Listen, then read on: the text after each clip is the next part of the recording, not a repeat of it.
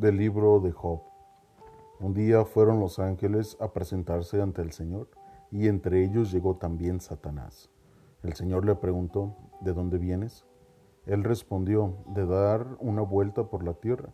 El Señor le dijo, ¿te fijaste en mi siervo Job? No hay nadie como él en la tierra. Es un hombre íntegro y recto, que teme a Dios y se aparta del mal. Satanás le respondió, ¿y crees tú que su temor a Dios es desinteresado? ¿Acaso no has construido tú mismo una cerca protectora alrededor de él, de su familia y de todos sus bienes? Has bendecido el trabajo de sus manos y sus rebaños se han multiplicado por todo el país. Pero has de sentir un poco el peso de tu mano. Daña sus posesiones y verás cómo te maldice en tu propia cara. El Señor le dijo, haz lo que quieras con sus cosas, pero a él no lo toques y Satanás se retiró de la presencia del Señor.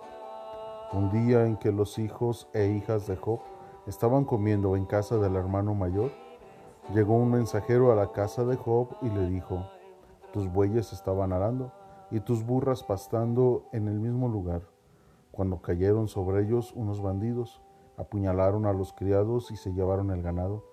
Solo yo pude escapar para contártelo. No había acabado de hablar cuando llegó otro criado y le dijo, cayó un rayo y quemó y consumió tus ovejas y a tus pastores. Solo yo pude escapar para contártelo. No había acabado de hablar. Cuando llegó otro y le dijo, una banda de sabeos, divididos en tres grupos, se lanzaron sobre los camellos y se los llevaron y apuñalaron a los criados. Solo yo pude escapar para contártelo. No había acabado de hablar cuando llegó otro y le dijo, estaban tus hijos e hijas comiendo en casa de su hermano mayor, cuando un fuerte viento vino del desierto y embistió por los cuatro costados la casa, que se derrumbó y los mató. Solo yo pude escapar para contártelo. Entonces Job se levantó y rasgó sus vestiduras. Luego se rapó la cabeza, se postró por tierra en oración y dijo, Desnudo salí del vientre de mi madre y desnudo volveré allá. El Señor me lo dio, el Señor me lo quitó. Esa fue su voluntad. Bendito sea el nombre del Señor. A pesar de todo lo que le sucedió, Job no pecó ni profirió ninguna insolencia contra Dios. Palabra de Dios.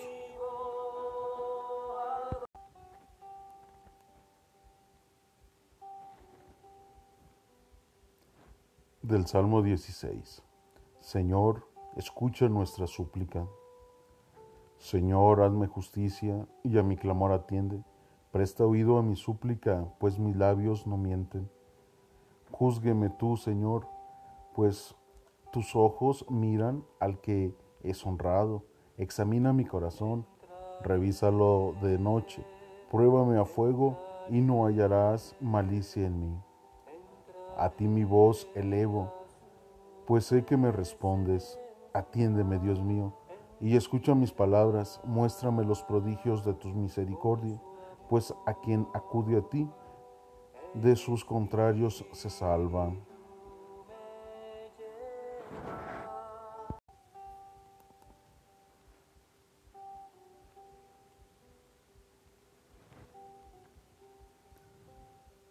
La buena noticia de nuestro Señor Jesucristo según San Lucas. Un día surgió entre los discípulos una discusión sobre quién era el más grande de ellos. Dándose cuenta Jesús de lo que estaban discutiendo, tomó a un niño, lo puso junto a sí y les dijo, el que reciba a este niño en mi nombre, me recibe a mí, y el que me recibe a mí, recibe también al que me ha enviado.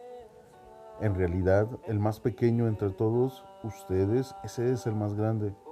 Entonces Juan le dijo, Maestro, vimos a uno que estaban expulsando a los demonios en tu nombre, pero se los prohibimos porque no andaban con nosotros. Pero Jesús le respondió, no se lo prohíban, pues el que no está contra ustedes está en favor de ustedes. Palabra del Señor.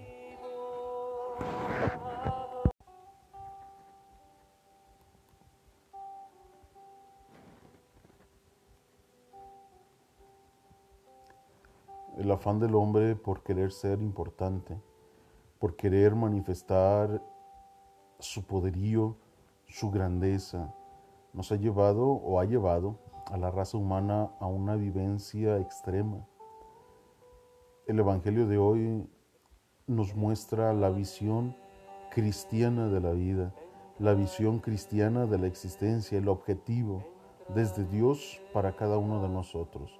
Y ese objetivo es no ser grandes en este mundo, no se trata de ser los mayores, sino se trata de recibir al hermano, se trata de entender que el misterio de Dios que nos abraza, que nos abarca, brota del amor. Y ese amor tiene que brotar en nosotros, tiene que ser fecundo en nosotros para que seamos capaces de abrazar a los hermanos sobre toda envidia, sobre toda discordia, sobre toda superficialidad de este mundo. Es necesario encontrarnos con los hermanos.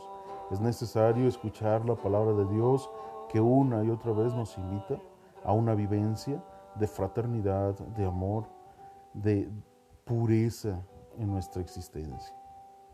Que no se nos olvide, grande no es el que tiene, grande no es el que aplasta, el que destruye. Grande es aquel que es capaz de manifestar toda la experiencia y toda la realidad humana, amando, aceptando a aquel que es un semejante, aquel que es un igual. Porque al final de cuentas, el mandamiento que Dios nos ha dejado es el de ámense los unos a los otros. El Señor Jesús espera pues que nos amemos. El Señor Jesús espera que seamos capaces de perdonar, de amar profundamente al hermano. Y recordemos, la voluntad de Dios está sobre todo. Dios nos ha dado todo y todo le pertenece a Él. Así es que busquemos pues vivir con eficacia nuestra realidad de bautismo, nuestra realidad de hijos de Dios y dejándonos amar por Dios, que ese amor que Él nos tiene a cada uno de nosotros, pues sea fecundo en nuestras acciones y en nuestro obrar día a día. Dios los bendiga por siempre.